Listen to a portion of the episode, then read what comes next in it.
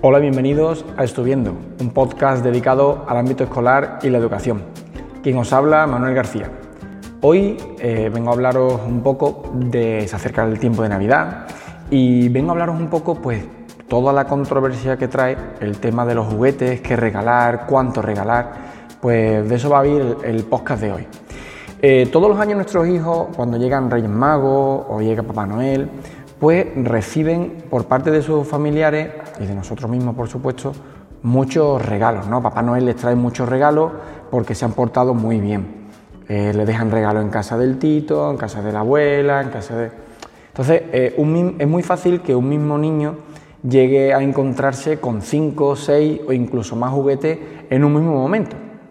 Comprendo que como padres pues queremos lo mejor para nuestros hijos, ¿no? Yo me incluyo en esto que estoy diciendo. Pero muchas veces recibir muchos regalos puede ser más perjudicial que beneficioso.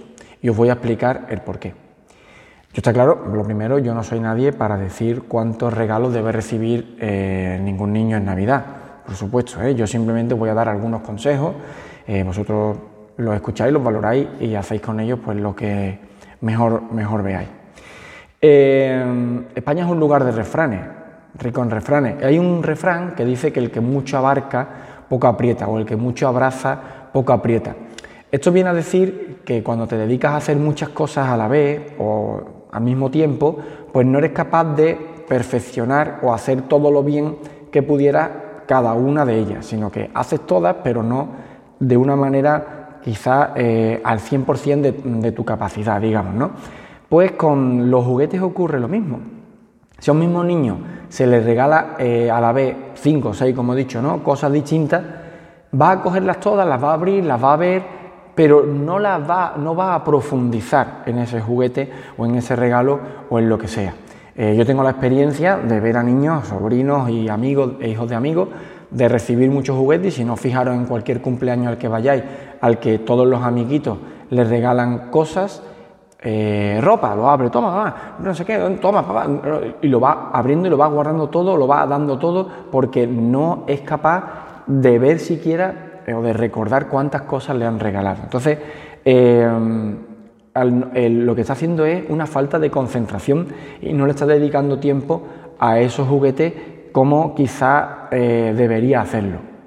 Si volvemos un poco la vista atrás y hacéis un poco memoria de vuestra infancia, Seguro que tenéis en la memoria algún juguete al que le habéis dedicado muchísimo tiempo, con el que habéis jugado muchísimo, incluso haría casi desgastado de tanto usarlo, y con el que habéis disfrutado mucho y lo tenéis eh, en la mente como de una forma entrañable, cariñosa, y lo recordáis, pues eso, pues, con mucha, con mucho, cariño. Y es porque eh, es verdad que antes no se tenía la facilidad que hay ahora de tener tantos juguetes. Eh, pero también eso nos hacía que pudiéramos disfrutar en profundidad de aquellas cosas que nos regalaban. Seguramente tampoco guardaréis ningún trauma ni ninguna, ningún recuerdo negativo por no haber tenido 30 mm, juguetes a la vez, ¿no? En un cumpleaños, sino que al revés. Pues yo recuerdo cuando vino mi tío de no sé dónde y me trajo tal juguete. Jugué con él, vamos, hasta que se rompió de tanto usarlo, porque yo cuidaba mucho o algún juego de mesa. Pues no he echado yo partida cuando era pequeño a tal, ¿no? Eh, me sabía todas las casillas, eh, lo que iba a ocurrir, ya sabía perfectamente si caía aquí lo que iba a ocurrir, lo que iba a pasar. Es que nos lo sabemos de memoria, jugábamos todas las tardes y, todos, los, todos los días, o con, cada vez venía gente a mi casa y lo probábamos y a todo el mundo le gustaba.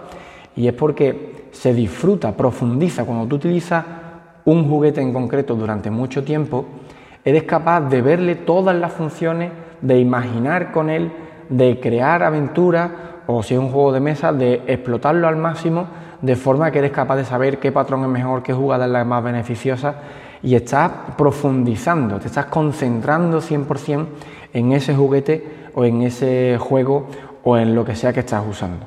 Si os fijáis, hoy en día esto no ocurre y es porque nuestros hijos eh, tienen grandes o pequeños, ¿eh? da lo mismo, tienen tal variedad de juguetes que no son capaces de concentrarse, de concentrarse perdón, en uno en concreto o en un par de ellos en concreto. Em, ¿Esto qué hace? Pues que los niños no estén tanto tiempo jugando, sino que se aburren rápidamente de algún juguete y quieren pasar a otro y después pasan a otro, pasan a otro y cuando te das cuenta han probado todos los juguetes que tienen en su zona de juego sin dedicar un tiempo exclusivo a ninguno de ellos. Se cansan y se aburren muy rápidamente. Si hablamos de los juguetes sobre eh, un punto de vista Montessori, eh, podemos decir que una de las ideas de este método es que nuestros hijos prueben, actúen, decidan por sí mismos y para desarrollar la imaginación es necesario que el juguete tenga pocas funciones. Os explico un poco más esto en profundidad. Si un juguete, eh, por ejemplo, se mueve solo, se vuelca y se pone de pie, habla o canta o tiene música, eh, baila, nuestro hijo lo único que va a hacer con ese juguete es observarlo.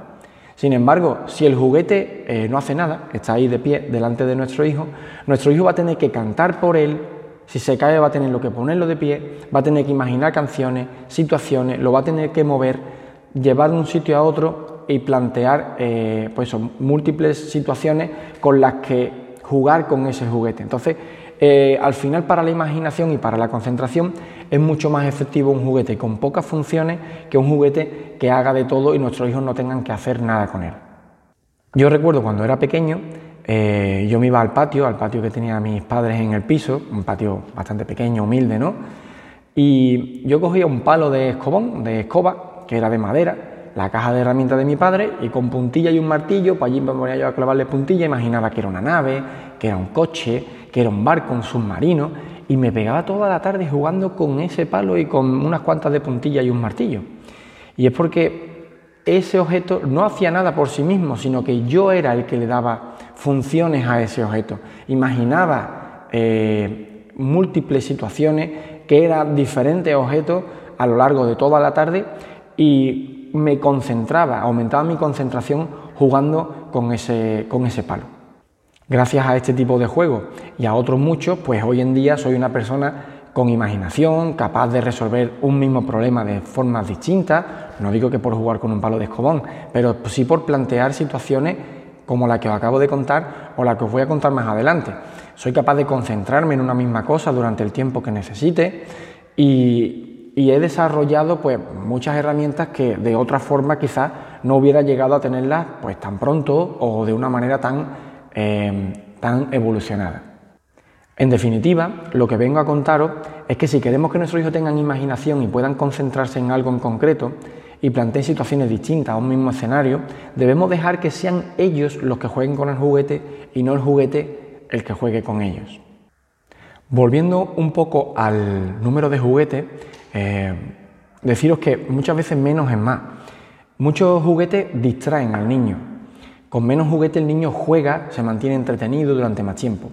Los estudios indican que la calidad del juego es mejor cuanto eh, menos cantidad de juguete tiene. Por ejemplo, eh, un niño juega mucho mejor y con mucha más calidad de juego con cuatro juguetes que con 16.